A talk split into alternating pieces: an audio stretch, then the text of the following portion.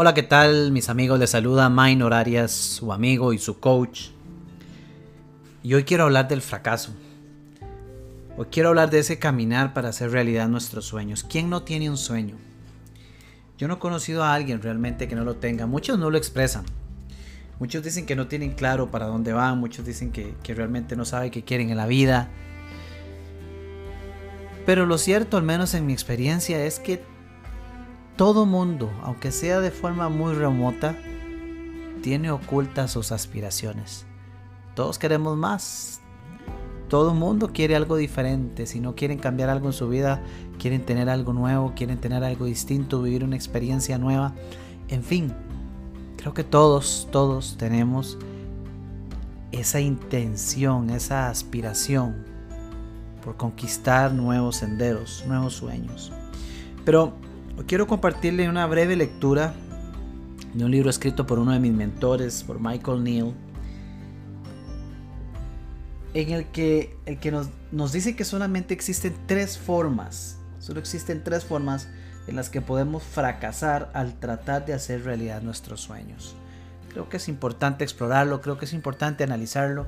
Si tan cierto es que existen tres formas y logramos ser conscientes de cuáles son ellas, pues ya tenemos, ya, tenemos conciencia de qué necesitamos remover para seguir avanzando hacia hacer realidad sus sueños. Así que les comparto textualmente y dice de esta manera, solo hay tres formas en las que podemos fracasar al tratar de hacer realidad nuestros sueños.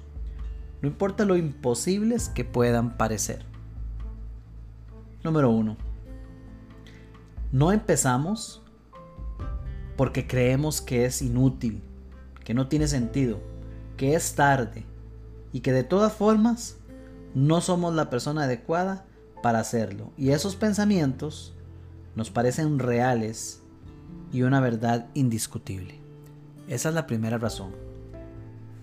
Porque llegamos a creer que es inútil que no tiene sentido. ¿Qué voy a estar yo haciendo realidad este emprendimiento a esta edad? ¿Qué voy a estar yo logrando realizar el viaje de mis sueños después de tantos años a la edad que tengo ahora o en medio de la situación que estamos viviendo? Y nuestros pensamientos nos llevan a creer o que no somos la persona correcta, que no es el momento indicado, que no tiene sentido el esfuerzo. Y no empezamos, dice el texto. El número 2 dice, Paramos porque nuestra cabeza está llena de pensamientos que nos dicen que lo hemos dejado para demasiado tarde, que no nos estamos divirtiendo, que es demasiado duro y que de todas maneras no va a ocurrir.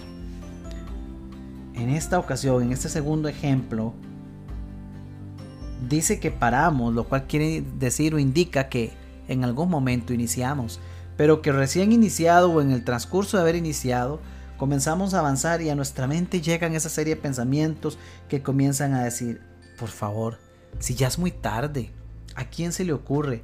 O, o de repente las acciones que se están tomando terminamos diciendo es que no me estoy divirtiendo, yo quiero divertirme y lo que estoy haciendo no es divertido, no me estoy divirtiendo, no tiene sentido, además esto es muy difícil, es muy duro, todo el mundo compite y, se, y ahora hay pandemia y y así no se puede, es demasiado difícil lograr resultados y no, la verdad es que de todas formas no va a suceder.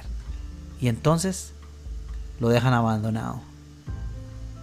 Y el tercer escenario, la tercera forma, dice, se nos acaba el tiempo porque no hemos hecho una programación, porque nos hemos hecho una programación demasiado ajustada para el proyecto o porque por la razón que sea, las cosas no han sucedido según lo previsto. En otras palabras, el, tercer punto es, o, una de las terceras, la tercera razón es porque a ese proyecto de creación, a eso que queremos hacer realidad en nuestra vida, le hemos puesto un deadline, le hemos puesto una fecha límite que no ha sido más que inventada, pero que eventualmente por las razones que sea, el proceso no ha evolucionado como nosotros esperábamos, como nosotros pretendíamos, como nos habíamos imaginado, se ha retrasado mucho más y se acerca el deadline, se acerca la fecha límite que, se había, que se había puesto y entonces se dice, mm, no lo voy a lograr, no lo vamos a lograr, no va a suceder.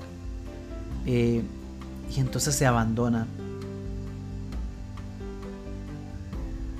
Ese es el, ese es el detalle y, y, es curioso porque si se fijan bien en los tres escenarios que Michael Neal describe, lo que menciona, el factor común que está presente en estos escenarios, son los pensamientos. Y voy a cerrar la lectura con estas otras palabras que dicen. En otras palabras, pensamos sobre lo que hacemos todo el tiempo.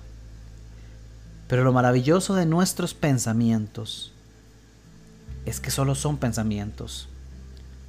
Son igual de sólidos que las nubes y únicamente tienen el poder que les damos. Así, no importa lo que pienses mientras exploramos el potencial creativo, el mejor consejo que puedo dar es no creas todo lo que piensas. Me parece fascinante que en tres diferentes escenarios el factor común que llega a detener el progreso creativo para hacer realidad esos sueños son nuestros pensamientos. Me parece interesantísimo porque son los mismos pensamientos los que traen a nosotros la idea de crear algo nuevo en nuestra vida. No podríamos tener el sueño de crear o realizar algo diferente si no fuera porque un pensamiento llega a nosotros. ¿De dónde llega? De la fuente creativa. Ni siquiera lo creamos nosotros, llega a nosotros.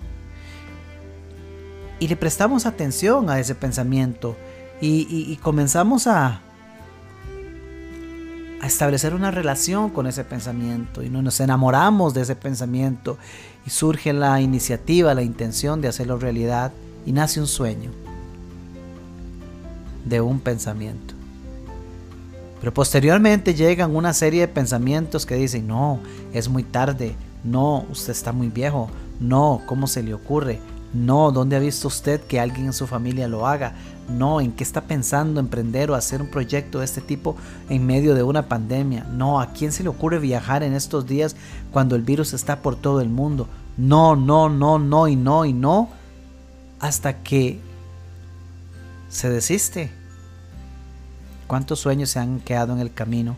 Solamente porque en algún momento se le prestó atención a un pensamiento que le dio vida al sueño. Pero minutos más tarde se le pasó la atención a un pensamiento que lo derroca, que lo destruye, que lo detiene. No le haga tanta caso, no, no le dé no le dé tanta importancia a sus pensamientos, porque no son nada más que energía que va y viene. La causa que detiene la realización de los sueños no es más que en su raíz un pensamiento. Siendo así, la buena noticia es que podemos elegir no prestarle atención.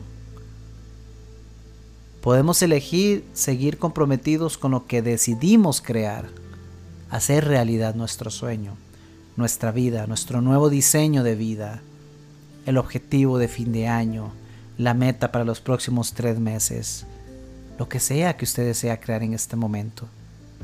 Es una decisión. No deje que sus, sus pensamientos le convenzan de desistir.